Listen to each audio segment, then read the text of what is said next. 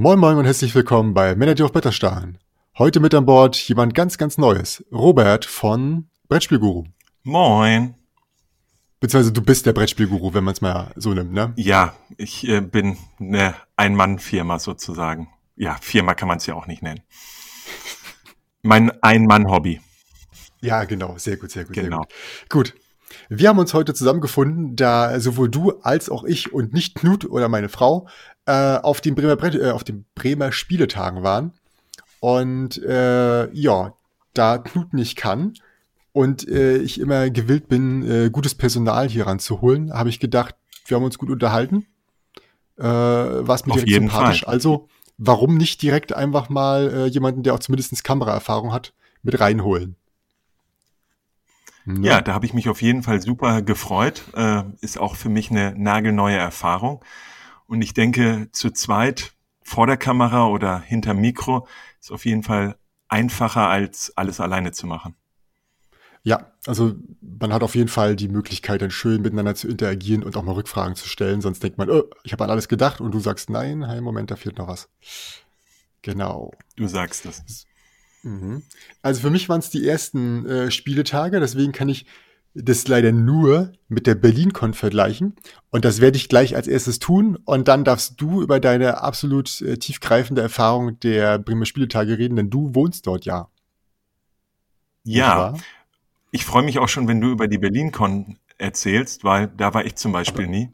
Ich kenne Ja. halt nur Essen und Bremen. Ah ja, gut, Essen ist ja nun mal, äh, äh, dagegen kommt gar, gar nichts an.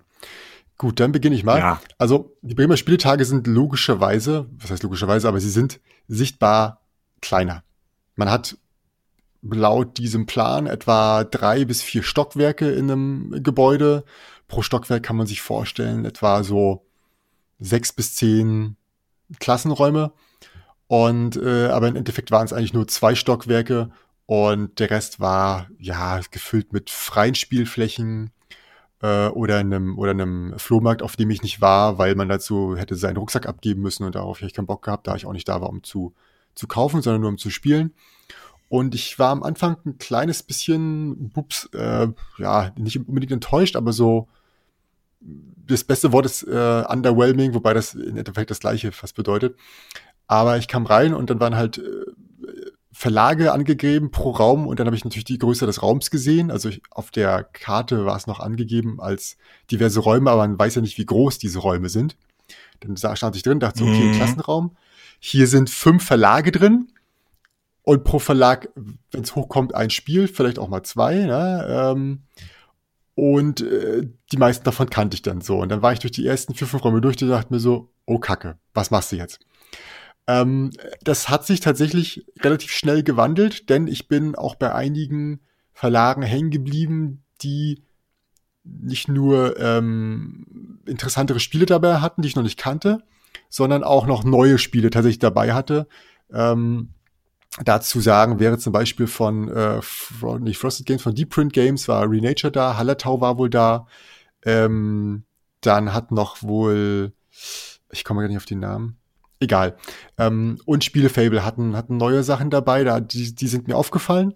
Äh, aber an sich waren auch noch ein paar andere Sachen da, die ich zum Beispiel in Essen dann nicht oder äh, die jetzt in Nürnberg gekommen wären oder gekommen sind, die es dann da, dort gab. Und so konnte ich dann doch meine Zeit ganz gut rumbekommen, denn die Anzahl der Spiele, die ich nicht kannte, war groß genug, um es zu spielen. Und ja, ansonsten, die Menschen dort sind genauso nett wie überall anders auch. Man schaut, wenn irgendwo weniger sitzen, ob man da mitspielen kann und äh, fragt dann freundlich und eigentlich lässt man einen direkt mitspielen. Genau. Das äh, hoffe ich ja. Oder deswegen geht man ja auch eigentlich dahin. Ja, also zumindestens wenn man alleine ist, äh, ist es schon extrem notwendig, dass man äh, ein bisschen offener ist gegenüber den Menschen und sich nicht äh, abschottet. Äh, da muss man schon mal offen fragen, du, du guckst gerade so interessiert. Wie wär's, wenn du dich einfach direkt hinsetzt? Ich erkläre es dir auch gerne. Ja, also das äh, ist ja das Schönste. Und wenn man dann vielleicht noch angesprochen wird oder sagt, komm einfach her, dann ist es ja umso schöner. Ja. So, dann darfst du jetzt mal kurz einmal erzählen, äh, wie du dahin gekommen bist. Ja, also äh, ich wohne in Bremen, Bremer Brettspieltage, da sollte man hinkommen. Also ich habe den Start vor 13 Jahren intensiv mitgemacht. Da war ich dann viermal in Folge. Da war das alles noch ein bisschen kuscheliger und alles noch ein bisschen kleiner. Aber über die Zeit wurde das dann halt stetig größer. Und eins der großen Anziehungspunkte ist wirklich der Flohmarkt. Den hast du jetzt ja nicht besucht, aber so viele Leute bringen da ihre Spiele hin. Mittlerweile sind es jetzt zwei große Räume, wo es super hoch gestapelt ist und man verkauft da seine Spiele zu seinen Preisen. Und da will im Grunde jeder hin. Darum sind die ersten anderthalb Stunden der Messe eigentlich gechillt, wenn man nicht zum äh, Flohmarkt möchte. Ja, das kann ich bestätigen. Also es ist quasi exakt so wie bei der BerlinCon. Alle Wahnsinnigen laufen sofort hoch. Ah, okay, das ist genauso. Hm. Und äh, ja, also genau, es findet in der Volkshochschule statt. Alle Räume sind ausgeräumt.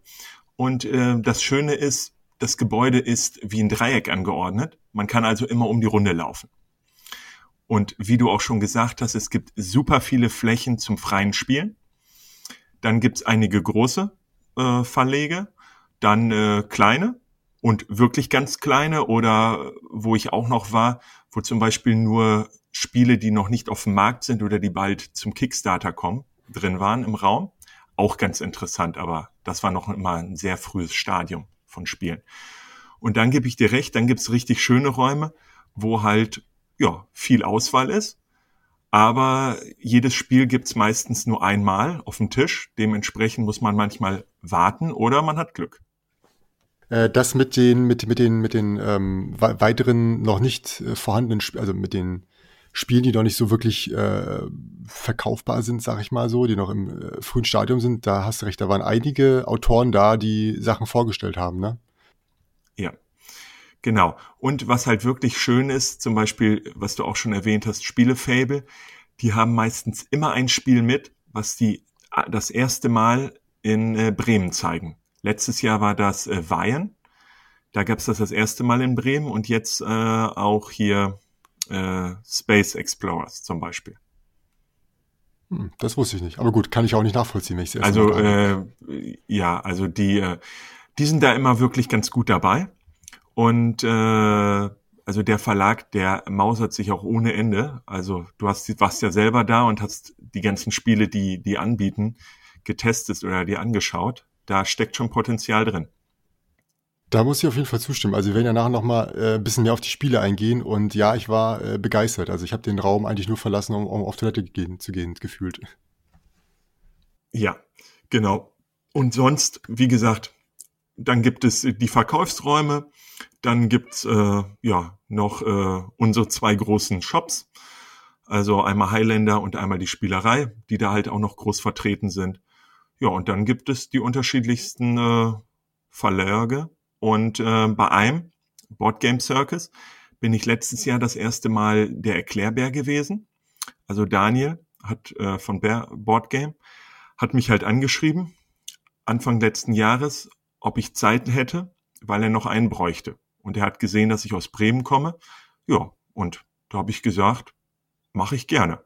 Dann war ich da zwei Stunden äh, zwei Stunden, zwei Tage komplett für ihn da und habe dann halt die Sachen erklärt. Das war irgendwie anders. Das habe ich ja vorher noch nie so gemacht. Aber man konnte halt so sein Hobby äh, mit anderen Sachen kombinieren. Ne? Man war da, man hat Leute getroffen, man konnte Leuten das erklären, kam ins Gespräch und äh, konnte auch nach klar rechts und links, wenn man mal Zeit hatte, sich auch noch Spiele angucken. Und so bin ich auch dieses Jahr wieder auf äh, die Messe gekommen. Daniel ist leider ausgefallen. Der, hat, der war krank, beziehungsweise seine Kids waren krank. Und dann haben wir ich und äh, Mario, wir beide dann sozusagen den Verlag geschmissen, haben alles aufgebaut und haben die Leute bestmöglich äh, ja, unterstützt und dann halt alles erklärt. Und es war wieder wirklich, wirklich schön. Der Samstag war, ich würde mal sagen, normal. Und der Sonntag war ja ein bisschen ruhiger, weil ja viele Familien wahrscheinlich nicht gekommen sind wegen, ja, Corona halt. Ja, das war auch da vorherrschendes Thema. Ne? Es gab ja auch Möglichkeiten oder man sollte bestenfalls sich auf so einem Zettel verewigen und ihn dann reinschmeißen, damit falls ein Fall auftritt von der Person, die dort war, damit dann alle anderen auch aus dem Verkehr gezogen werden könnten.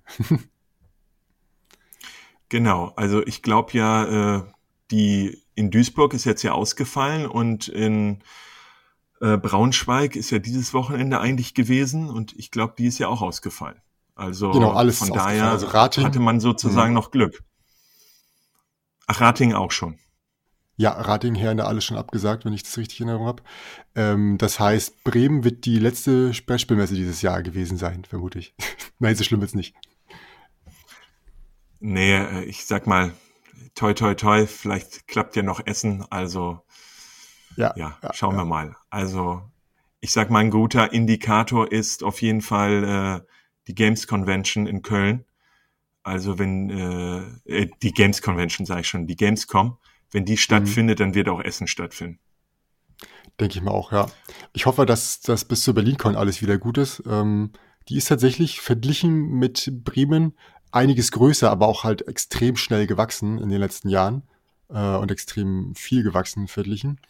Ähm, aber an sich ist das Konzept ähnlich. Du hast halt viel, also es ist halt eine Convention, das heißt, äh, Leute können dort äh, hauptsächlich spielen oder war geplant zu spielen. Mittlerweile ist der Fokus auf die Verlage sehr viel größer geworden. Zumal auch mehr Verlage da sind und die halt die Fläche auch natürlich nutzen, um auch ein bisschen zu werben. Ähm, auch der, der, der, der Flohmarkt in Berlin äh, ist riesig geworden, sodass die Leute wirklich morgens, wenn du da stehst, die laufen wirklich los. Ne? Und äh, ich musste immer lachen, weil ich denke mir so, das ist, glaubst du wirklich, dass, dass du dir, dass dir was entgeht, wenn du da jetzt äh, nicht, nicht losläufst? Naja. Ähm, jedenfalls äh, ist, der, ist der Flohmarkt da so groß, dass die Leute tatsächlich, also die, die Anbieter da, die, die Händler vor Ort, die, die beschweren sich halt ordentlich, weil die kaum Kunden haben, weil die alle vorbeilaufen und dann mit leeren, mit leeren Portemonnaies und vollen Taschen wieder zurückkommen. Das glaube ich sofort. Also ich sag mal, äh, aber ich verstehe es gar nicht so. Ich sag mal, in Zeiten vom Internet, äh, Anzeigenbörsen, äh, Facebook-Gruppen kann man doch so gut äh, Sachen verkaufen, ähm, dass man das nicht unbedingt immer da machen muss. Also ich habe jetzt auch schon den ein oder anderen Schnapper bei Boardgame Geek, hm. da wenn man auf ein Spiel geht, da unter Markt mir eins geholt. Also, aber klar, manche sagen sich, ich gebe da einfach alle meine Spiele ab und hoffe einfach, dass die weggehen. Das hm. ist, das ist praktisch und einfach. Ja, du sparst ja auch das Porto, ne? Beziehungsweise die anderen, die es kaufen, sparen das Porto. Und ich glaube, es ist auch, wenn du erstmal da bist und im Kaufrausch gerätst, so, hm, es ist günstig, ich muss es jetzt kaufen. Jetzt oder nie, jetzt oder nie. Zack, schon ist es drin. Stimmt, weil ich sag mal, ein zweites Mal will man sich ja nicht anstellen. Auf keinen Fall. Nee, also ich habe äh, Leute da verschwinden sehen und dann erst wieder um 15 Uhr auftauchen sehen. Also deswegen, ich, ich gehe halt auf eine, auf solche Conventions halt, um wirklich zu spielen weil ich halt äh, als äh, Vater von zwei Kindern das eingeschränkt möglich ist. Plus ich mag es halt, das habe ich schon in den anderen Con-Berichten gesagt, einfach gern Spiele einmal zu spielen, von denen ich weiß, dass mich die Mechanik interessiert, aber wo ich weiß, okay, das brauche ich nicht zu Hause haben, das wird nicht häufig genug gespielt oder meine Frau wird das nicht spielen, nicht mögen, also brauche ich es nicht kaufen, denn dann wird es halt so selten gespielt, dass es sich nicht lohnt. Also ich kaufe kauf mir kein Spiel für 50 Euro, was ich dann einmal im Jahr spiele. Das ist mir ein bisschen zu blöd ich gebe dir recht. Ich sage mal, man kann sich so viel anhören, durchlesen über ein Spiel, wie man will, mhm. aber dieses Spielgefühl, ob es einem Spaß macht oder so, äh, das kann man wirklich nur live erleben. Das ist halt, finde ich, auch die große Problematik oft bei Kickstarter. Man liest sich da so viel durch, erhofft sich vielleicht viel und dann beim selber Spielen sagt man, ganz nett, aber das sind jetzt leider 60 bis 100 Euro, die ich in Sand gesetzt habe, oder man kann es gut wieder verkaufen. Ja, das stimmt auf jeden Fall. Ja, ja wie häufig hat man es, dass man irgendwo in, der Regel liest, denkt, das ist richtig gut, müsste mir gefallen, zack, macht keinen Spaß und umgedreht genau das Gleiche. Du siehst ein Spiel, denkst du so, ja, pff, was soll da schon bei rumkommen? Ich meine, der, der Mechanismus ist überhaupt nicht interessant und dann macht es dir doch Spaß. Beides ist möglich. Absolut. Ne? Ja. Aber äh, nochmal zu, also im Thema Bremen. Mhm. Ähm, die Fläche, das ist, glaube ich, das Problem. Ich glaube, Bremen wäre schon ein bisschen größer, wenn sie eine andere Location hätten oder ich sag mal einfach in die Messehalle gehen würden. Aber ich denke, da hast du dann auch ganz andere Mietkosten und alles, weil die Fläche können, kann ja fast gar nicht größer werden. Sie haben ja schon eigentlich die komplette Volkshochschule ja. integriert und äh, der, das macht aber auch einerseits den Charme aus.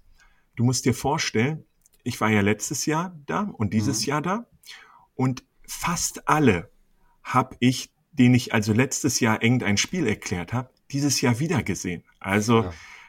das war so schön. Entweder haben die einen begrüßt oder du hast sie begrüßt und dieses familiäre, das ist da wirklich ein großer Pluspunkt. Das muss man mögen, wenn man wirklich nur viele Spiele sehen will gibt es selbstverständlich größere Veranstaltungen. Mhm. Aber so ein Mittelding, da kann ich Bremen einfach nur empfehlen.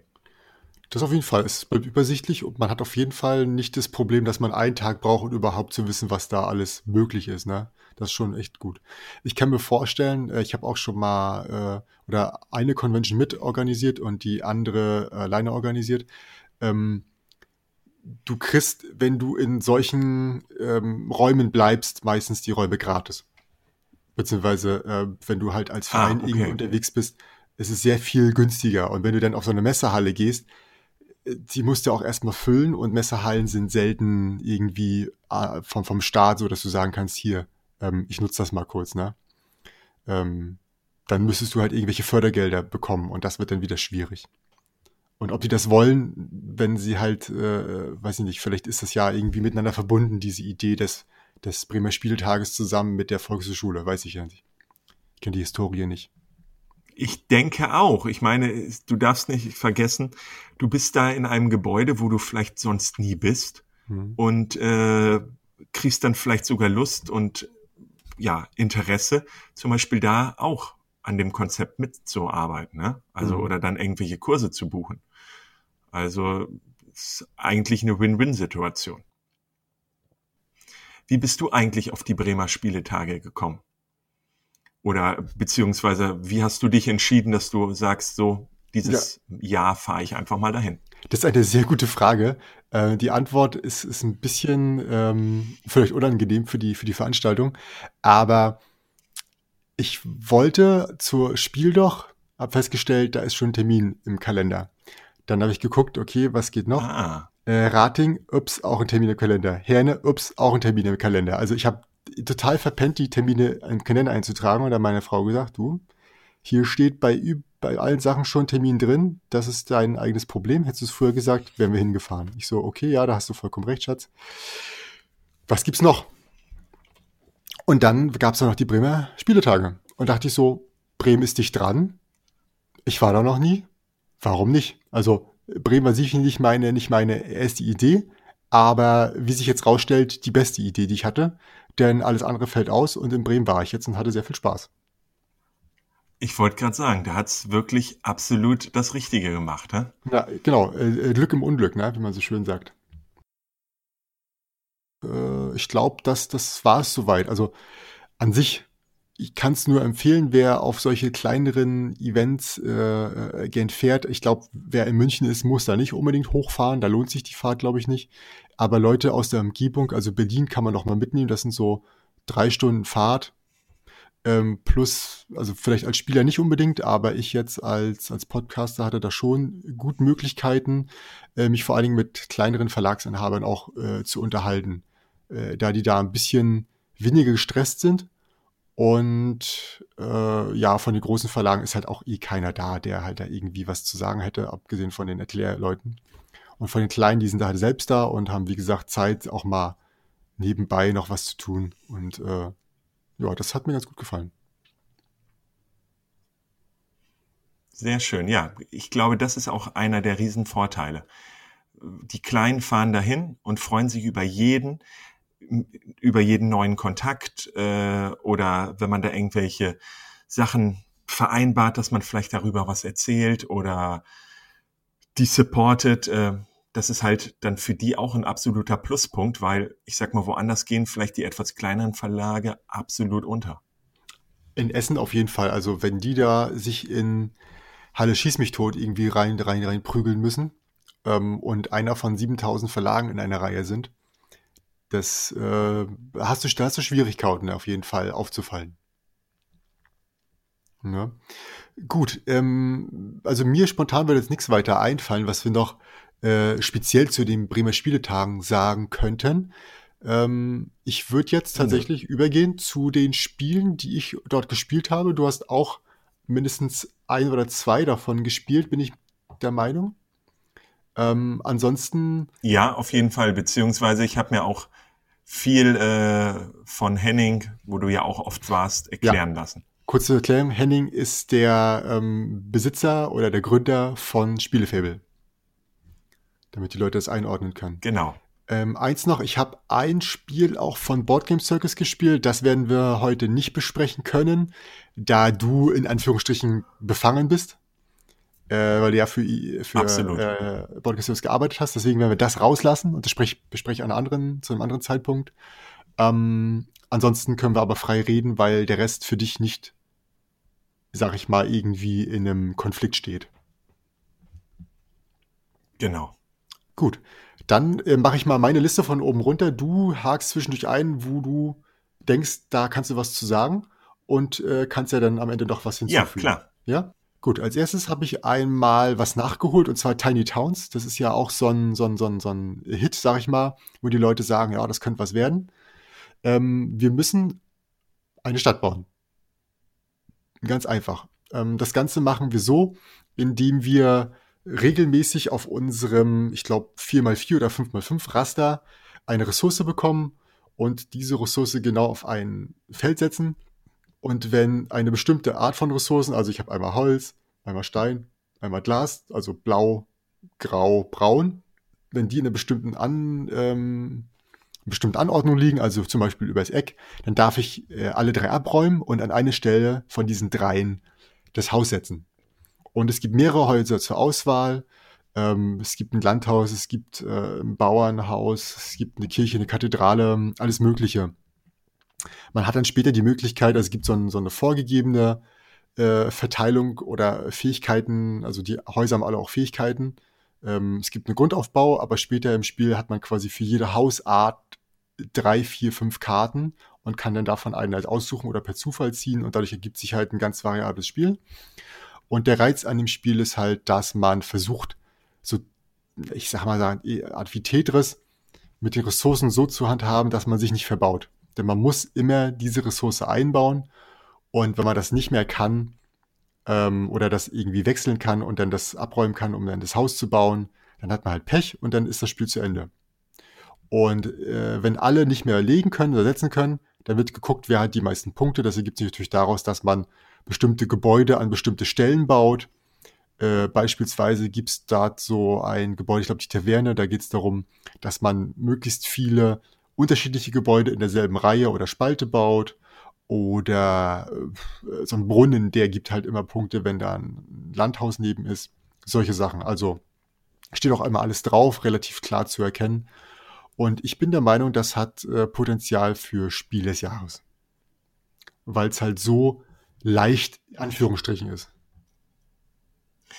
Das Spiel ist mir auch durch YouTube oder andere Plattformen schon extrem immer ins Auge gesprungen.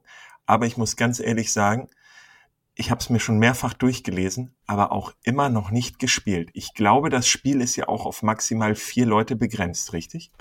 Ich glaube, das war. Weißt du da was? Ich glaube, es waren sechs sogar. Also mindestens zu viert. Ach, und sechs ich so. glaube, Okay. es könnten so sechs gewesen sein. Interessant ist auch, dass du zwei Spielmodi hast. Und zwar einmal ziehst du Karten und kriegst halt per Zufall äh, die Ressourcen, so dass du halt nicht weißt, was da auf dich zukommt. Und äh, die Reihenfolge kann auch ganz schlecht für dich sein. Und viel interessanter finde ich aber auch ähm, für vielleicht Leute, die halt das zweite, dritte, vierte, fünfte Mal spielen oder für Vielspieler, dass sie sagen, der aktive Spieler sucht sich eine Ressource aus. Dann gibt er den, den, den, diesen, diesen Hammer, den es gibt, gibt aus Holz, den gibt er weiter und dann wird der nächste aktive Spieler sucht sich auch eine Ressource aus. Das ist echt eine gewisse Taktik dahinter, weil du sagen kannst, äh, okay, ich weiß, diese Ressource wird er sich gleich holen müssen, damit er sich nicht verbaut, also hole ich mir diese Ressource nicht. Oder du suchst dir bewusst was aus, was der andere absolut nicht nutzen kann und so, dass er sich verbaut. Solche Spielereien kann man dadurch machen. Ja. Also an sich klingt es oder sieht es aus wie ein sehr leichtes Spiel, könnte aber sein, dass es schon wieder zu kompliziert ist, dass es vielleicht sogar auf Kennerspiel des Jahres Niveau angehoben wird dadurch. Aber da ist die Jury ja nicht so ganz, ähm, also für mich nicht so ganz nachvollziehbar, wann was wo reinkommt. Äh, Tiny Towns war das, richtig? Genau, Tiny Towns von Pegasus und AEG. Ja, ich habe jetzt gerade mal kurz nachgeguckt, während du gesprochen hast. Mhm. Ein bis sechs Spieler, du hast ja. recht. Ja. Und äh, 30 bis 45 Minuten. Passte die Zeit? Ja, also wir haben zu dritt gespielt. Ähm, ich habe das Spiel ja in Anführungsstrichen gekannt, weil ich äh, die Regeln, also die Regeln sind echt nicht kompliziert. Ne? Man hört sich das einmal an und dann weiß man, wie es geht. Und ja, das war drin, eine halbe Stunde, ja. Also dir hat's wirklich gefallen. Und ja. würdest du es auch dir in den, ins Regal stellen? Ja, schon. Also ich hatte da ähm, schon Bock drauf. Die Frage ist, äh, also die, die, die, das Interessante für mich ist dadurch, ergibt sich dadurch, dass ich mehrere Karten zur Auswahl habe, die unterschiedliche Fähigkeiten haben. Ich kann mir vorstellen, dass ich persönlich nach x Runden, lass es 10, vielleicht 15, 20 sein, was echt schon viel ist, ähm, für so ein kleines Spielchen, dass ich da sage, okay, ich habe jetzt viele von den Fähigkeiten oder alle Fähigkeiten gesehen, nicht alle Kombinationen, das geht ja gar nicht bei der Menge, ähm, und jetzt habe ich keinen Bock mehr drauf. Aber für Leute in diesem ja, Familienspielniveau, glaube ich, ist das schon echt eine gute Möglichkeit, äh, mit sehr einfachen Regeln doch eine gewisse Herausforderung zu schaffen. Das hört sich gut an. Also, wie gesagt, bei mir steht das auf so einer halben Wunschliste. Also jetzt nicht, die muss ich unbedingt haben, aber wenn ich das oft höre und vielleicht mich einer überzeugt, wie du jetzt vielleicht zum Beispiel, dann äh, hole ich es mir auf jeden Fall. Weil, hatte ich dir ja auch schon erzählt, ich hole mir am liebsten Spiele, die man mindestens mit fünf Leuten spielen kann. Und dementsprechend war das auf meiner Wunschliste. Das klingt doch gut. Aber ich gebe dir recht, also bei mir auf der Liste stand halt auch Tiny Towns und das ist halt der Vorteil, den ich halt auch bei solchen Conventions sehe. Das war so ein typisches Spiel, das will ich auf der Messe spielen, weil ich mir nicht sicher bin, ob ich das wirklich zu Hause brauche. Und äh, wie gesagt, ich finde es interessant und ich würde es sehr gerne nochmal spielen, aber ich weiß nicht, ob ich das wirklich jetzt mir holen werde. Das muss man dazu sagen. Ne? Gut, ich glaube, da sind wir mit Tiny Towns erstmal soweit durch. Äh, ich würde mal zum nächsten Spiel gehen, jo. das du definitiv jetzt auch schon gespielt hast. Und das wäre Space Explorers von Spielefable. Und in diesem schönen ja, Spielchen. Das kenne ich auf jeden Fall. Genau. Und in diesem Spielchen geht es darum, dass wir mal wieder ein Rennen um die Erforschung des Weltalls äh, miterleben dürfen.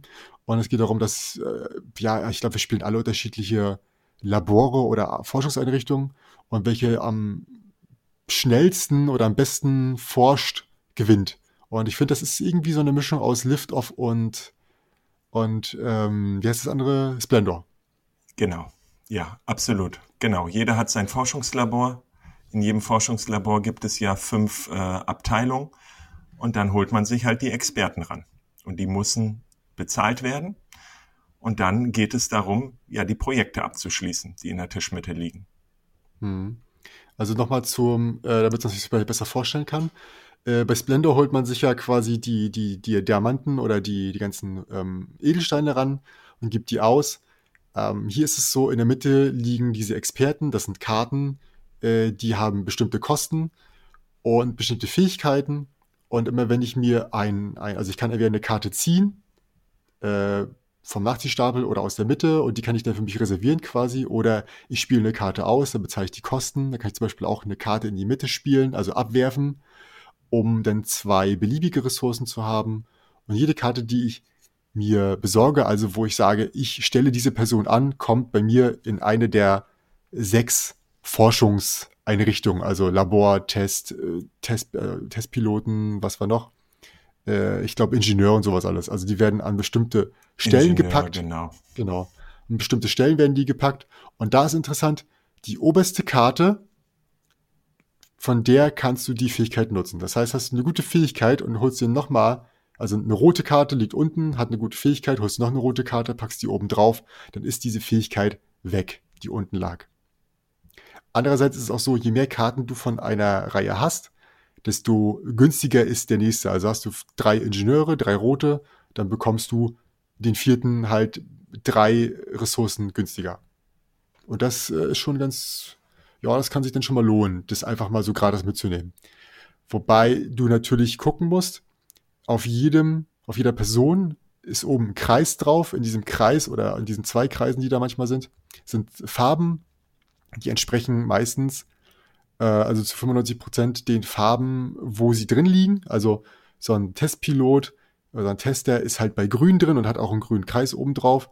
Und du musst die Anzahl der Kreise zusammenzählen und damit deine Projekte abschließen. Also man kann das sagen, das ist die Expertise dieser, dieser, dieser äh, Person. Und äh, du brauchst zum Beispiel drei Testpiloten, zwei Ingenieure und einen im Labor und dann kannst du die Soyuz 2 Kapsel zum Beispiel erforschen und wer das erste schafft, nimmt sich das, das ist keine extra Aktion.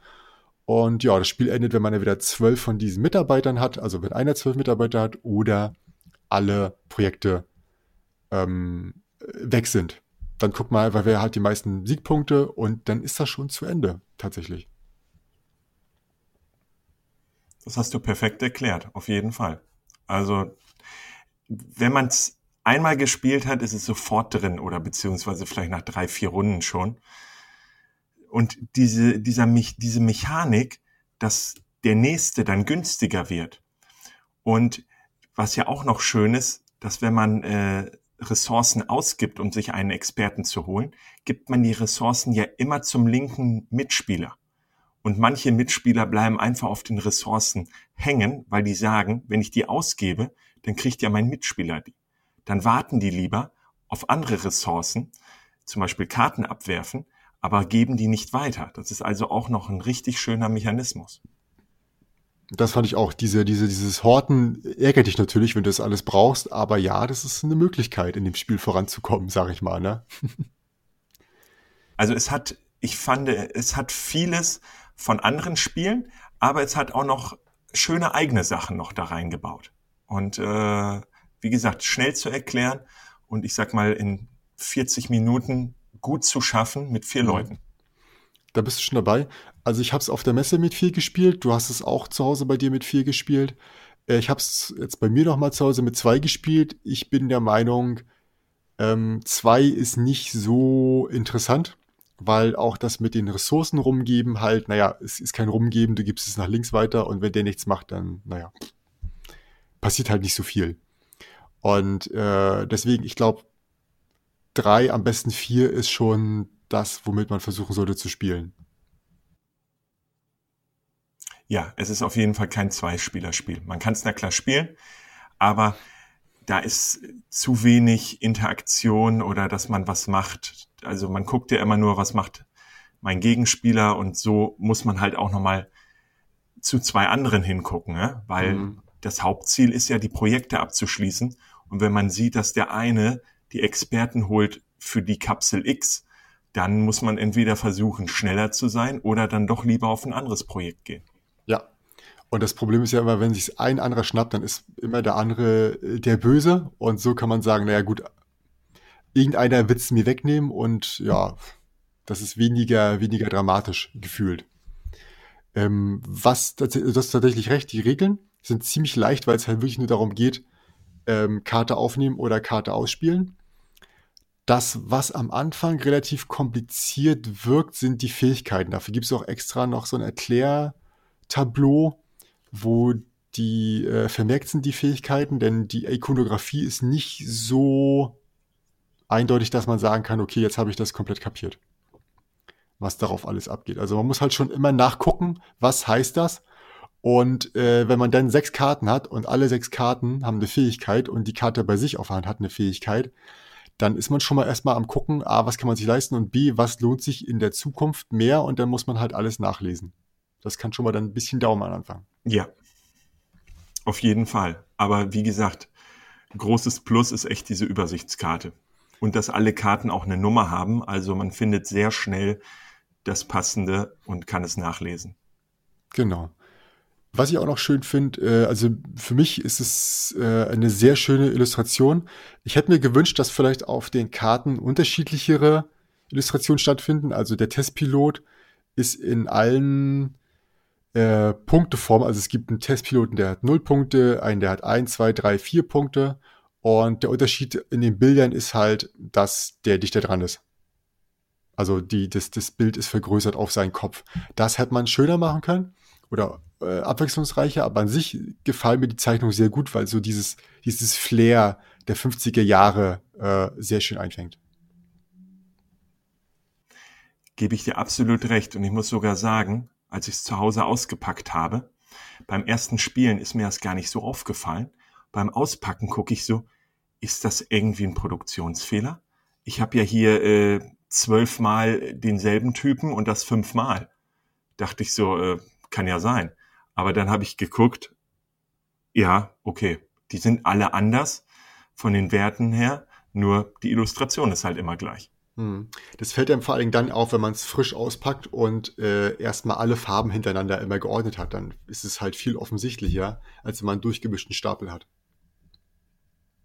Genau. Ja. Also an sich ähm, ist es sicherlich nicht der nächste große geile Hit, aber für Leute, die halt vielleicht an Splendor so gef gefallen gefunden haben, durch diese, diese Verzahnung dessen, ich muss mir eine Ressource besorgen und dadurch bekomme ich Zugriff auf weitere Ressourcen, ist es halt ein kleines bisschen tiefgründiger und das hat mir ganz gut gefallen. Ähm, kann man sich dann in diesem Falle angucken. Oder würde ich mir angucken, wenn ich darauf stehe. Ja, kann, da kann ich dir einfach nur recht geben. Hm. Also 30 Euro kostet es ja offiziell. Ja. Ich sage mal, man kriegt nur 60 Karten, bisschen äh, Pappe dazu. Einerseits lohnt sich, aber ich sag mal auf einer Messe wenn, oder im Angebot, wenn man es für 25 kriegt, da würde ich auch zuschlagen. Hm. Dann äh, gehe ich mal weiter zum nächsten Spiel. Und zwar äh, wo haben wir es hier? Genau. On the Origins of Species.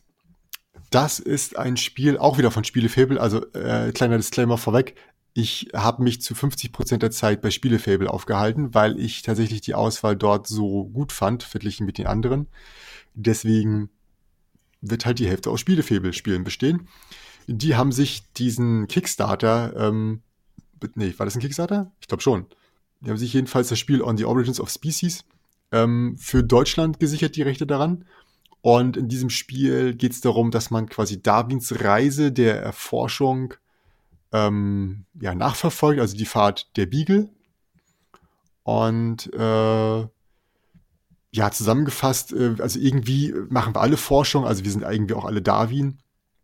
Und das Interessante daran ist, dass es so gehobenes Kennerspiel, äh, äh gehobenes Familienspielniveau ist, bei dem man irgendwie versucht, ja, so eine, ja, ich würde nicht sagen Set Collection, aber äh, man sammelt halt Ressourcen, indem man Beobachtungspunkte setzt. Also beginnend bei drei Karten oder bei drei Plättchen, die in der Mitte liegen, wo halt eine Feder, ein, ein, ein Wassersymbol und ein, was war das andere? Ein Blattsymbol drauf ist, kann ich halt da entweder meine, mhm. meine Würfel draufsetzen. Und äh, also ich mache immer zwei Würfel und da habe ich zum Beispiel einen Würfel auf Blatt und einen Würfel auf, auf Wasser. Und dann gucke ich halt, gibt es Tiere in der Auslage, die das, äh, die das haben? Ist es ja, dann kann ich in einer späteren Runde sagen, ich möchte dieses Tier äh, jetzt bitte ausspielen. Und das kann ich dann überall, also auf dieser Karte sind halt drei Sachen schon verteilt und dazwischen sind Zwischenräume und dann kann ich da später auch noch was spielen. Und äh, das ist jetzt schwierig darzustellen, man muss sich das echt mal angucken. Diese Zwischenräume, müssen halt gefüllt werden. Also habe ich ein, ein, ein, ein, ein, ähm, eine Wasserressource und eine Blattressource benutzt von zwei, ähm, von zwei Stellen, wo ich schon Pöppel drauf habe oder Würfel drauf habe, muss ich das Neue, was kommt, dazwischen packen, weil ich quasi eine, eine Beobachtung getätigt habe. Und auch später, wenn ich, wenn es immer mehr wird, also diese späteren Sachen, die ich dann erforsche, haben vielleicht auch mehr Ressourcen drauf als nur eine dann kann ich halt äh, damit auch stärkere oder bessere Tiere oder weiterentwickelte Tiere finden und die sogar überbauen. Und gleichzeitig bewegt sich das Schiff auch noch weiter, wobei das mehr eigentlich nur so, ein, so eine Möglichkeit ist, das Spiel zu beenden. Also ich habe es mir ja auch erklären lassen, gespielt habe ich es nicht. Ich habe aber ja gesehen, wie du es gespielt hast, habe da ja auch ein bisschen zugeschaut. Also optisch hat es mir auch wirklich gut gefallen. Aber wie genau sich das anfühlt, da kannst du ja vielleicht noch mal so was zu sagen, ob das irgendwie eine Ähnlichkeit zu anderen Spielen hat. Nee, tatsächlich überhaupt nicht. Deswegen muss ich gerade sagen, beim, beim Spielen dachte ich so, ja, ist super easy. Und jetzt gerade fiel mir auf, dass es doch gar nicht so einfach zu erklären ist. Ähm, also wenn es vor dir liegt, ist es sehr einfach, weil ich es einfach dann vormache. Aber zu erklären, was man da macht, ist es halt nicht so, dass ich sage, okay, ist Worker Placement, hier du passt zwei Aktionen, die eine ist so und die andere so. Ähm, sondern es ist halt so, so ein eigener Mechanismus. Aber es kann sich einfach merken, ich muss bestimmte Ressourcen sammeln, indem ich Klötzchen drauf packe. Und wenn ich dann diese Kombination habe, um die neuen Sachen zu bezahlen, darf ich sie aufs Feld legen. Und dieses Rauflegen ist halt äh, das Komplizierte, dass man das im Blick hält, wo das hingelegt werden darf und kann. Und dann, ähm, ja, und jedes, alles, wenn ich mal was rauflegen will, habe ich auch natürlich noch Vorteile daraus, indem ich gewisse Karten ziehe. Und diese Karten bringen mir auch wieder Fähigkeiten oder Sachen, die ich sammeln muss zum Ende. Also definitiv gehobenes Familienspiel. Es gibt eine Möglichkeit, es leichter zu spielen. Ähm, also für, für Kinder denn, dass man halt sagt, okay, das mit dem Verdrängen geht nicht oder man muss es nicht an eine bestimmte Stelle packen, sondern man kann es überall hinpacken. Das macht es natürlich viel einfacher für kleine Kinder dass man sagt, okay, pff, sammel einfach vernünftig und dann packst es irgendwo hin, ist mir egal. Aber ich glaube, da verliert das Spiel auch wirklich seinen Reiz. Und deswegen würde ich sagen, man sollte das schon in der Originalversion spielen, beziehungsweise mit den Extrakarten, äh, wodurch das Spiel ja eine gewisse Komplexität erhält. Ähm, und ja, du hast recht, die Grafik ist sehr, sehr schön. Das hat was von diesen ähm, ich sag mal nicht mittelalterlichen Karten, aber diese Karten, die so um 1700 entstanden sind. Äh, genauso in diesem Schick ist es gemacht, also wie so ein Journal aus dieser Zeit, wo man sich denkt, so genau so haben die damals ein Buch illustriert mit Vögeln und anderen Tieren, die da gefunden wurden. Und das hat mir sehr gut gefallen. Ich glaube, zu essen soll das kommen, oder? Was hatte Henning gesagt? Oder ja. schaffen sie es bis dahin nicht? Doch, doch. Also alles, was da zu sehen war, soll eigentlich bis Essen da sein. Äh, manches davon sollte sogar schon früher kommen, also zu BerlinCon. Aber aufgrund der aktuellen Entwicklung würde ich jetzt nicht die Hand des Verlages dafür ins Feuer legen äh, und meine eigene sowieso nicht. Ähm, da gibt's andere Spiele, die sie in der Mache haben, die wahrscheinlicher sind, sagen wir es mal so. Also das Spiel muss eigentlich nur noch übersetzt werden, was nicht so kompliziert ist, weil das Sprachmaterial, äh, das Material ist sprachneutral und an sich muss nur noch ja, Produktion angeschmissen werden und die, die Anleitung muss gesetzt werden und dann gedruckt werden. Okay, ja, da bin ich ja mal gespannt. Ja, also für Leute, die gern ihre, ihre Kinder vielleicht hier heranführen wollen an, an Kennerspiele, ist das, glaube ich, eine ganz gute Möglichkeit, um da so ein bisschen Einfluss zu nehmen. Wobei ich weiß nicht, ob den, ob den hippen Kids von heute diese Grafik gefällt. Das weiß ich nicht. Nee, ich glaube, äh, wenn man das so das erste Mal sieht, als ich es da auf dem Tisch gesehen habe, dachte ich mir, okay, äh, das ist halt genauso wie Space Explorers. Wenn man sieht, sagt man, aha, entweder mhm. gefällt's oder es gefällt nicht. Oder es macht einen, es weckt Interesse, dass ja. man sich's mehr anguckt. Ja, ich finde das Thema auch, auch eigentlich ganz, ganz hübsch, dass man sagt so, ja, das sind Beobachtung, die ich tätige und aufgrund der Beobachtung, die ich beim eintätige, kann ich Rückschlüsse ziehen auf was anderes. Das ist eine gewisse Thematik, die natürlich nicht so fundiert ist, weil man im Endeffekt doch nur Pöppel setzt, äh, nur äh, Marker setzt und dann nachher was anderes drüber legt. Ne? Aber mir hat's eigentlich ganz gut gefallen. Und interessant ist, äh, ich hatte auf äh, Twitter hatte jemand nachgefragt, wie denn so die Entscheidungsfindung ist. Ich war nicht Twitter, äh, Instagram. Jemand nachgefragt, wie die Entscheidungsfindung ist. Ich meinte so, ja, ist, man muss schon kurz drüber nachdenken, was man nimmt. Ähm, aber an sich ist es ganz angenehm und wenn jemand einem was wegnimmt, dann ist es nicht dramatisch, weil man dann einfach ausweicht auf das nächste. Ähm, ganz anders dazu, da kommen wir zum nächsten Spiel, ist Glenmore 2 Chronicles, habe ich auch gespielt. Das ist von Funtails. Da ist es tatsächlich ziemlich hart, wenn jemand das wegnimmt, was du haben willst. Also das kann schon mal deine gesamte Planung des Klo runterspülen. Ähm, sagt dir Glenmore was eigentlich? Hast, hattest du schon mal gespielt? Ich meine, das Spiel ist ja schon ein bisschen älter. Ich habe es mir auch da, ich sag mal, eine halbe Stunde beim Spielen angeguckt. Ich, mhm. Die Verpackung ist riesig und ich glaube, da sind ja sogar acht Erweiterungen drin in einzelnen schönen Verpackungen, genau. wo man dann halt immer wieder was dazu bauen kann. Das ist korrekt. Also kurz zur Erklärung, Glenmore 2 äh, Chronicles ist halt Glenmore einfach nochmal in viel geiler und neuer und besseres Material. Also auch ein mhm. Spiel, was ich mir bald mal anschauen will oder muss eigentlich. Mhm. Aber ich sage mal, bis man, ich sag mal, die acht durchgeackert hat und äh, sprich, ich sag mal, mindestens achtmal spielen, ist es wahrscheinlich bei mir so, dass ich es mir eher nicht hole, weil achtmal spielen zurzeit brauche ich die Spielzeit, ich sag mal, für andere Sachen. Hm. Vielleicht irgendwie Ende des Jahres, dass ich mir das dann nochmal anschauen werde. Hm.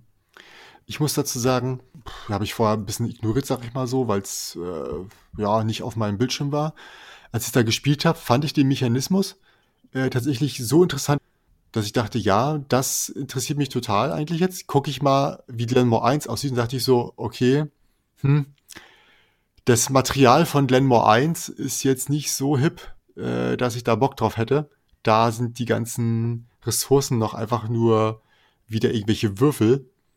Also wer gutes Spielmaterial möchte, muss zu Glenmore 2 äh, greifen. Aber persönlich bin ich auch der Meinung, ich persönlich brauche die Erweiterungen nicht. Es gibt da vielleicht ein oder zwei dabei, die mich schon interessieren, aber das meiste davon würde ich wahrscheinlich weglassen, einfach um diese Eleganz des Grundmechanismus ähm, einfach zu wertschätzen, beziehungsweise weil das Spiel halt nur gut ist, wenn alle, das, die das mitspielen, wirklich verstanden haben und später halt entsprechend die, diese, die Entscheidung treffen.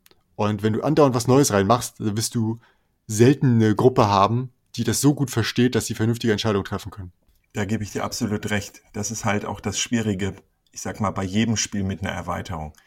Ich habe mir oft bei anderen Spielen immer eine Erweiterung geholt. Aber wenn die Gruppe, ich sag mal, zwei, dreimal nicht die gleiche ist, dann äh, spiele ich lieber wieder das Grundspiel, als die neuen zu sehr zu verwirren. Ja. Ähm, vielleicht nochmal für alle zusammengefasst äh, eigentlich geht davon aus, dass die meisten Glenmore kennen, aber das Interessante an Glenmore ist, dass der, der als letztes, also es gibt so ein Rondell, auf diesem Rondell liegen äh, ja, Kärtchen aus und diese Kärtchen sind quasi Teile vom Land. Und ähm, der letzte, der, der da hinten steht, der ist als erster dran und kann sich ein Plättchen nehmen von vorne. Er kann das nächste vor dem ersten nehmen oder auch viel weiter vorgehen. Das Problem ist, wenn er viel weiter vorgeht, werden die anderen nach ihm nochmal dran sein, bevor er wieder dran ist. So ist es denn so, dass man sagt, hm, möchte ich dieses Teil da ganz weit vorne haben und wenig dran sein? Oder möchte ich häufig dran sein und nehme dafür vielleicht in Kauf, dass ich nicht die guten Plättchen bekomme?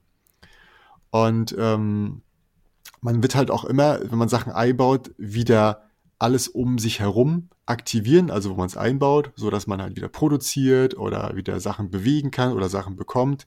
Mit jetzt nicht ins Detail gehen, aber das ist so äh, die Grundmechanik, die mich dann doch schon gewissermaßen fasziniert hat, dass man da so viele Möglichkeiten hat, an Punkte zu kommen und einfach diese kleine Entscheidung zu treffen, was hole ich mir jetzt oder was kann ich mir überhaupt holen und wie wird sich das auch später auswirken.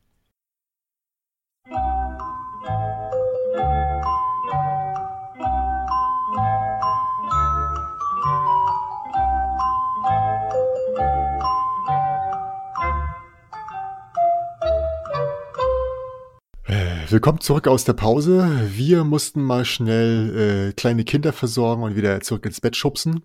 Mit aller Liebe, die wir so haben. Aber jetzt geht's weiter. Und wir machen äh, nach, frei nach dem Motto Spielefable äh, knows best, äh, machen wir auch mit einem Spiel von diesem Verlag weiter. Und äh, was ich mir nur konnte, äh, was ich nur erklären lassen konnte, war Yin Yang oder Yin Yang. Das wird wohl auch in Essen rauskommen. Ähm, ein Spiel mit einem schönen großen Karton. Äh, ist halt leider nicht in diesem 30 x 30, also ich brauche wahrscheinlich nochmal irgendwann ein Regal, in den das alles wieder reinpasst. Ähm, das Thema, ja, gute Frage, das Thema. Hm. Weißt du zufällig, was das Thema war? Yin Yang. Ähm, mhm. Also es war, es gab ging auf jeden Fall um Tempel. Und, Stimmt, das war's. Tempelborn, ja. Mhm. Machtverteilung. Ähm, ja. So, also das weiß ich auf jeden Fall. Und wie du schon sagst, der Karton war außergewöhnlich schon mal groß und die Ausstattung war ja auch außergewöhnlich. Ja, ja. Alleine, ja, die Metallmünzen und diese Schild oder der Schildkrötenpanzer, womit man diese Metallmünzen ja schüttelt. Ich sag mal der Würfelbecher. Genau, das ist ein äh, relativ teurer Würfelbecher aus, aus Messing, vermute ich mal, ist das. Äh, Produktionskosten mindestens fünf bis zehn Euro, würde ich mal sagen, die da so rein äh, draufgeschlagen werden. Aber wohl oh, relativ, ja. na, ich sag mal, traditionell in, in dem Bereich, dass da entweder Münzen aufbewahrt werden oder damit Münzen gewürfelt werden.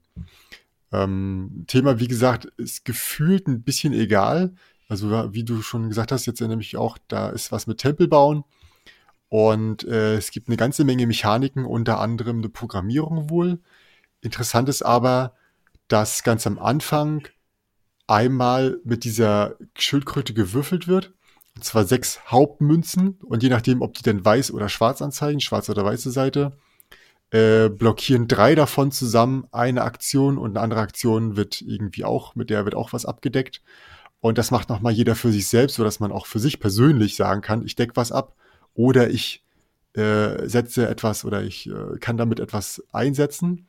Und nachdem das alle gemacht haben, können sie dann auch noch mit den Münzen, die sie da benutzt haben zum Blockieren und Einsetzen, nochmal jeweils zwei, zwei raufziehen auf ihre wäre Leiste und sagen, hier, Kombination aus Schwarz-Schwarz ergibt was, Kombination aus Weiß-Schwarz ergibt was. Äh, bei der Blockade braucht man eine Kombination aus, aus drei Münzen, also Schwarz-Schwarz-Schwarz oder Schwarz-Weiß-Schwarz oder Schwarz-Weiß-Weiß. Diese Kombinationen ergeben alles unterschiedliche Dinge, die man damit blockieren oder machen kann. Und das ist halt extrem äh, viel, was man da durchplanen kann oder muss oder darf. Oh ja, genau. Man hatte ja, glaube ich, neun Aktionsmöglichkeiten und eins davon ist immer gesperrt. Hm. Beziehungsweise ich glaube, man ist vor den anderen dran und kann quasi für den direkt was sperren. Also. Ach so, hm. das meinst du, ja, ja. Hm. Ja, also es äh, sah fantastisch aus und die Möglichkeiten mit diesem Programmieren und immer mit diesen Schwarz-Weiß-Abfolgen, die war schon gewaltig. Also ich sag mal, das erste Spiel wird bestimmt sehr lange dauern. Das denke ich auch. Äh, wenn ich richtig verstanden habe, programmiert man zwar, also alle müssen gleichzeitig programmieren, aber der Erste, der losläuft, kann natürlich irgendwo was wegnehmen und einen Tempel bauen. Und wenn du denn da langläufst und da das weggenommen wurde und ein Tempel gebaut wurde, dann ist es für dich ja quasi denn belanglos und äh, nicht hilfreich. Man kann das wohl später, wenn man dran ist und das nicht mehr passt, auch wieder ändern. Allerdings beginnt natürlich dann die Denkphase von vorne. Also, weiß, also ja, wie das genau. mit der Zeit nachher hinhauen wird, ist schwierig. Da kann dann auf jeden Fall alles kaputt sein oder es läuft einfach so durch. Hm. Also ich glaube, bei dir und bei mir steht es auf jeden Fall auf der Agenda aufgrund der opulenten Ausstattung, nicht wahr? Ja, ja. Also es soll sich im Preis um 60 Euro bewegen und zwei bis vier Spieler sein. Und dann, wenn man, glaube ich, erprobt ist, soll es auch, glaube ich, in 90 Minuten klappen. Also das war so das, was ich auch noch so mitgenommen habe. Und wie gesagt, man versucht selbstverständlich bis Essen fertig zu haben. Hm. Ich glaube, der Karton, der da war, war auch definitiv nicht äh, Spielefable-Karton. Also das war halt zwar, äh, so soll es später aussehen, aber es war doch nicht das Logo von Spielefable drauf, wenn ich es richtig gesehen habe.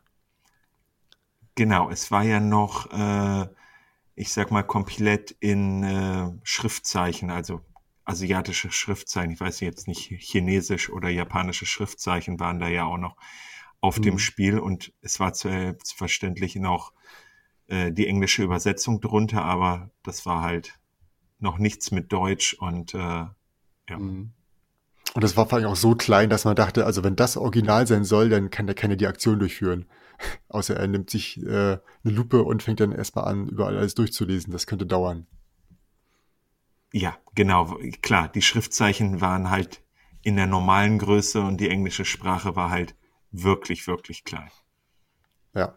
Aber wie gesagt, ich denke nicht, dass das im Original, also dass es jetzt äh, in der deutschen Version genauso aussehen wird. Das äh, hoffe ich, dass es nicht so ist und bezweifle es auch ein wenig. Also ich denke, dass getauscht wird. In, in der deutschen Version ist selbstverständlich Deutsch im Vordergrund und die Schriftzeichen werden wahrscheinlich auch noch vorhanden sein, aber halt kleiner, so dass der hm. Stil da gleich bleibt. Ja? Hm. Gut, also dann behalten wir auf jeden Fall Yin Yang äh, im Blick und gehen weiter zu einem weiteren Spiel. Ich habe mich da tatsächlich mal hinreißen lassen, äh, ein, ein, ähm,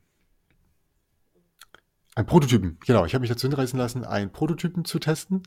Ähm, ich, also ich bin generell nicht abgeneigt, Prototypen zu testen, aber ja, dadurch, dass die selten irgendwie eine redaktionelle Überprüfung stattgefunden hat bei denen, ist es halt häufig auch so, dass man dann so schon direkt beim Erklären merkt, so, na, hm, ja, hatte ich nicht so Bock drauf. In diesem Spiel war es allerdings doch interessant, und zwar hieß das Golana. Das ist rückwärts von analog. Und der junge Mann hat quasi ein Spiel bereitgestellt, das sich so, ja, das ist so RPG meets Andor, also so diese typischen äh, Pixel-Spiele von damals, wo man Abenteuer erlebt. Und äh, der, die Andor-Komponente ist, dass man halt so gemeinsam äh, spielt, die Regeln gemeinsam lernt und damit immer weitermacht. Und äh, das wird dann auch in Akten erzählt. Also die ersten drei äh, Stapel oder ersten vier Stapel mit Karten würden dann quasi die, dieses Tutorial darstellen. Ähm, und jedes Mal wird eine kleine Story erzählt. Äh, an sich hat es mir ganz gut gefallen, weil es halt wirklich äh, interessant war. Du kannst dich halt entscheiden, wo gehst du lang, aber hast halt Zeit zur Verfügung. Und wenn du die Zeit natürlich ausgibst, um in die falsche Richtung zu laufen, dann sind halt Sachen gelaufen und du kannst sie nicht mehr tun. Ähm, das, was mich nichts an dem Spiel gestört hat, war der Verwaltungsaufwand äh, weil man ein relativ großes Board hatte, wo man viel nach links und rechts schieben musste. Äh, wobei das so gut erklärt war, dass es an sich nicht schwer war, aber es war halt viel zu tun. Da bleibt für mich ein bisschen die Frage, was ist, wenn der Erklärer oder der, der Besitzer des Spiels, der Ersteller, nicht mehr daneben ist? Versteht man es dann immer noch, wenn man es selbst lesen muss? Das muss nochmal getestet werden, habe ich ihm auch empfohlen, dass er das mal macht und dass er nicht immer nur erklärt, sondern auch mal wirklich die Leuten zuguckt, wie sie das selbst lesen. Ist natürlich blöd, weil es dann halt doppelt so lang braucht. Aber man muss das ja bedenken, dass wenn Leute anfangen selbst zu lesen und dann drei Stunden damit beschäftigt sind zu lesen, dass es dann vielleicht ein bisschen abturnt ist und dass man da vielleicht nochmal weiter optimieren muss. Das glaube ich, das glaube ich. Ist es dann kooperativ, das Spiel?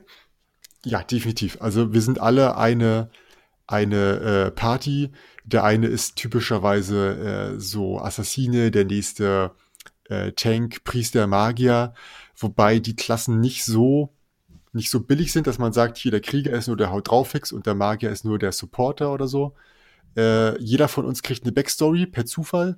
Und zwar ist das so ein bisschen wie Card Drafting. Es gibt eine, eine Kindheit, eine Jugend und ein Erwachsenenalter Sachen. Und die bestimmen so ein bisschen dein, dein, dein Background.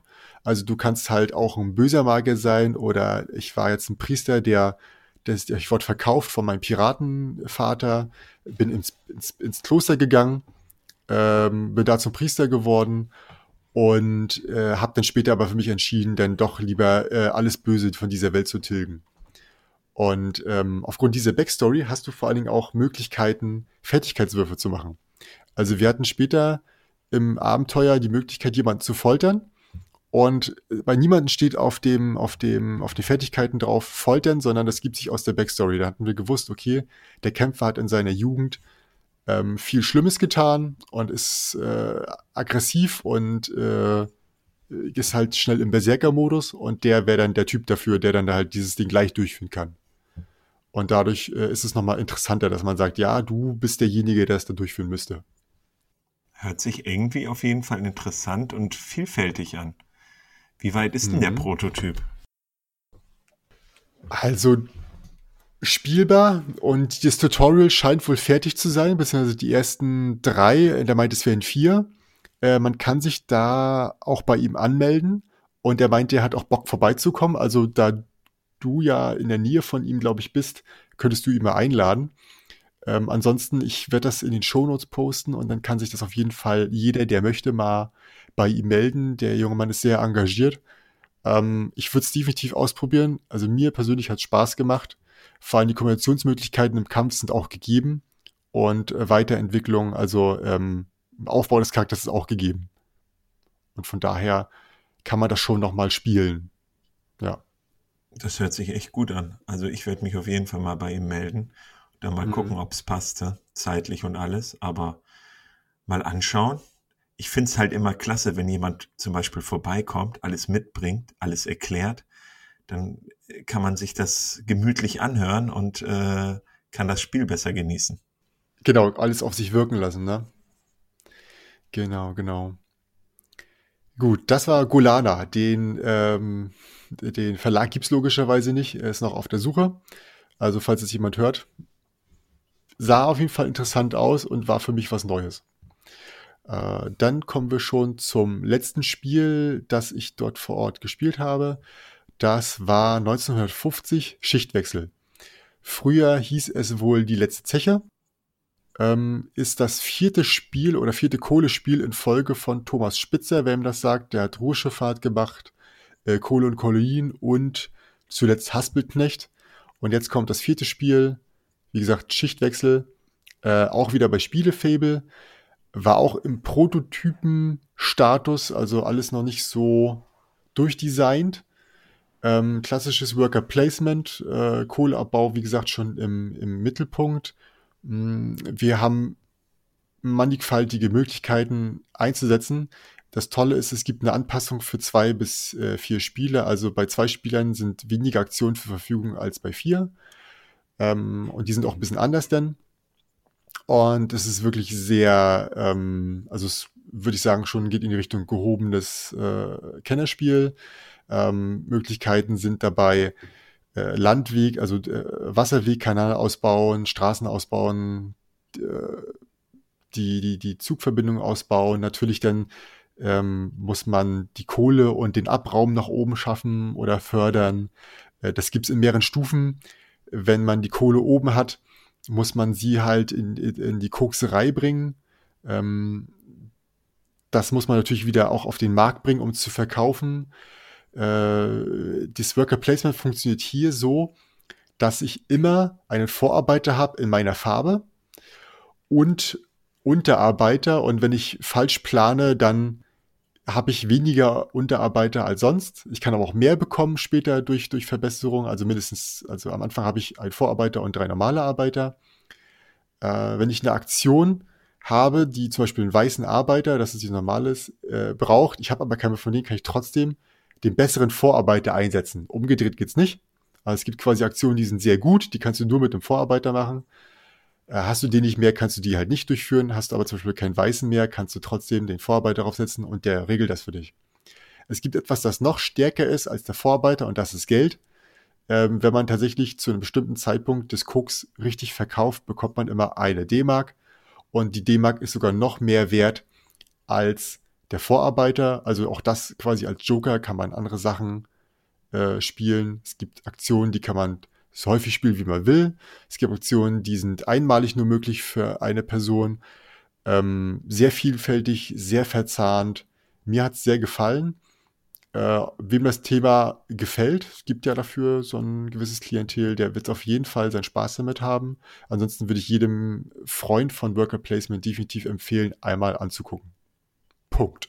Also ich hatte das Spielertableau gesehen. Das war ja wirklich sehr groß und man hatte ja wirklich sehr viele Möglichkeiten, wahrscheinlich da irgendwelche Spezialaktionen durchzuführen oder ja, ich sag mal, seine Fabrik oder so zu verbessern, ne? Genau, also seine Zeche, wenn man so will, ne? weil du hast deinen, deinen eigenen Stollen, sag ich mal, du musst gegen, gegen, gegen Wasser äh, auch kämpfen, das immer wieder runter, runterdrücken. Ähm, wenn du passt, kannst du dir eine von vier, fünf oder sechs, je nachdem, wie viele Mitspieler da sind, äh, Karten, sag ich mal, ziehen. Die kommen rechts an dein Tableau ran und geben dir am Anfang der nächsten Runde noch einen bestimmten Vorteil. Das heißt, früh passen kann auch nützlich für dich sein. Ähm, also du hast viel, was du bedenken kannst. Das kann natürlich wieder dazu führen, dass Leute da zwei Stunden überlegen, aber gefühlt ähm, kannst du auch erstmal aus dem Bauch raus spielen und schauen, was passiert, weil am Anfang bist du sowieso überwältigt von der Menge der Aktionen. Wobei die nicht kompliziert sind. Du musst ein bisschen im Blick behalten, was du tun musst, um weiter voranzukommen. Und ein bisschen Schwierigkeiten hatte ich aufgrund der Ikonografie, weil du zum Beispiel LKWs erstmal losschicken kannst, aber du kannst die LKWs auch einsetzen. Und das Symbol war nicht so eindeutig, dass ich wusste, was von beiden was ist, aber ich bin mir sicher, dass das bei dem endgültigen Design logischer und nachvollziehbarer ist. Ich denke, das wird dann aber wahrscheinlich erst nächstes Jahr kommen, oder? Angeblich auch möglicherweise zu essen. Aber ich persönlich würde ich sagen, schwierig. Ne? Also ich, ich, ich, ich würde es mir wünschen, ähm, aber ich meine, du hast ja, wir haben es ja schon gesehen, es gibt jetzt schon zwei, drei Titel, die zu Essen rauskommen sollen. Fraglich. Ja, ich meine, bei einem Prototypen ist es ja immer noch, ich sag mal, der Fall, wie oft wurde er wirklich gespielt und in wie vielen Gruppen mhm. wurde er gespielt. Also ich mhm. hatte auch schon mal das ein oder andere, äh, ja, den ein oder anderen Prototypen hier und mhm. haben den dann zehnmal gespielt und wir hatten wirklich zehn unterschiedliche Meinungen, haben das alles na klar weitergegeben, aber da merkte man schon, äh, jeder sieht das Spiel anders und man, man hat da Verbesserungspotenzial und keine Ahnung, wie weit mhm. die da sind. Hä? Also ich weiß, äh, wenn man das mal ein bisschen so googelt, äh, das Spiel ist schon ein bisschen länger unterwegs. Also ich glaube, das ist schon 2018 schon mal äh, als Prototyp unterwegs gewesen. Da hieß es, wie gesagt, noch die letzte Zeche. War irgendwie so ein Wettbewerb, weil die ja geschlossen wurden. Ähm, die Zechen, die Baugruben. Genau, und deswegen äh, es ist schon länger unterwegs und ist schon länger in einem Test unterzogen oder längeren Tests unterzogen. Also es klang für mich so, als ob das das finale Produkt wäre im Sinne von, dass die Regeln so stehen und dass man jetzt nur noch quasi auf die Grafik wartet. Und die Grafik des, ähm, des Covers existierte auch schon. Die war jetzt aufgrund des, des, des, des Druckverfahrens jetzt, also es war mit einem normalen Drucker ausgedruckt, jetzt nicht besonders hübsch, aber man weiß, in welche Richtung die Grafik geht. Also sehr, ein sehr realistischer Stil. Äh, gefällt vielleicht nicht jedem, aber ist definitiv passend zum Thema. Ich finde ja immer so Themen beziehungsweise Thematiken bei einem Spiel die man sich so vorstellen kann, wie zum Beispiel, wie geht's in, geht's in einer Zeche vor? Ich sag mal, viele von mhm. uns waren ja bestimmt schon mal im Bergwerk oder haben sich da irgendwas angeguckt, mhm. dass man dadurch alleine schon, ich sag mal, manche Vorgänge von dem Spiel kennt. So, ja. was muss man beachten, etc. Und das finde ich immer ganz cool, dass das nicht so komplett aus den Sternen gegriffen ist, sondern einfach so Richtung Realismus. Mhm. Das auf jeden Fall, ja. Ja, also ich kann zu dem Spiel nicht mehr sagen. Ich habe es einmal gespielt. Ich, wie gesagt, ich finde es äh, sehr angenehm. Ähm, habe auch gewonnen, aber ich glaube mal, äh, der, der, der Henning hat mich einfach gewinnen lassen, damit ich äh, besser über das Spiel berichte. Ähm, wird sich zeigen nochmal, wie es in späteren Runden, Runden so läuft. Und damit wäre ich tatsächlich auch am Ende. Wenn du nicht noch ein Spiel hast, was du jetzt, ja? Ich wollte nur sagen, du hast wirklich echt das äh, alles rausgeholt, was rauszuholen geht in den zwei Tagen eigentlich. Was ich eigentlich hätte noch gerne spielen wollen, ich wusste, dass da irgendwo ein Prototyp äh, rumliegt, ist hier Vize, äh, wie heißt das, mit dem Kraken? Vize Kraken? Ähm, nee, der war nicht da. Der war nicht da. Äh, das war ja von Fun, äh, Fun Tales. Also von denselben Leuten wie. Funtails, genau. Genau, wie äh, Glenmore 2. Genau, ich dachte nur, hätte da irgendwas gehört und das hätte ich mir gern mal, ich sag mal, live angeguckt, beziehungsweise auch mal selber gespielt, weil das Netz war ja teilweise davon extrem voll. Und äh, hatte dann ja noch mal kurz mit äh, Nils gesprochen, der das ja dann als Kickstarter beziehungsweise rausbringt, hatte ich dir ja auch schon gesagt, dass es da wirklich hm. viele unterschiedliche Versionen gibt mit Plüsch, mit ohne, äh, hm. Also ich sag mal grob von 60 Euro bestimmt bis 120 Euro. Hm. Aber da bin ich gespannt, weil ich wirklich ein äh, Fan von diesem Spiel bin. Besonders so ein Social Deduction Spiel. Ja? Ja, ich denke auch, also als, als Fan von Social Deduction ist man, kann man da eigentlich nichts falsch machen. Ähm, man muss halt wissen, ob man den, das ein, ein der Preis äh, wert ist. Ähm, aber die haben häufig irgendwelche, ähm, ja, ich sag mal, Prototypen äh, in einigen Spielecafés zu liegen. Also ich weiß, dass im ZAM gewürfelt in München häufig die Möglichkeit bestand, das zu spielen. Ähm, muss man sich mal umschauen. Ich könnte mir auch vorstellen, dass es im Würfel und Zucker oft Möglichkeiten gibt, das zu spielen oder vielleicht sogar eine Version da vor Ort liegt. Ähm, Würde ich mal, falls jemand Interesse hat, mal rumgucken bei äh, Spielecafés in der Nähe, ob die da vielleicht Zugriff drauf haben. Das ist eine gute Idee. Gucke ich mal mhm. nach. Genau. Hast du denn eigentlich viel Geld? Nee, stimmt, du hast ja gar nicht viel Geld ausgegeben, ne? Nö, Nein. nö, mein Rucksack war auch schon eh schon gefüllt mit Klamotten.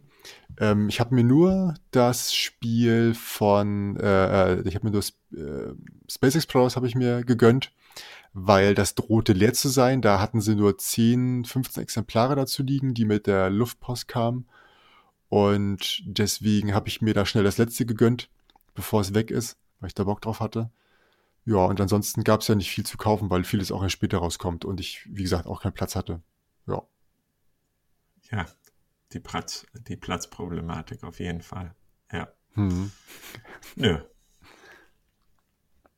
Sehr gut. Also ich danke dir auf jeden Fall, dass du äh, hier die Zeit gefunden hast, noch mitten in der Nacht mit mir zu schnacken, damit das Ganze noch pünktlich zu Wochenende rauskommt. Ähm, danke an alle, die zugehört haben.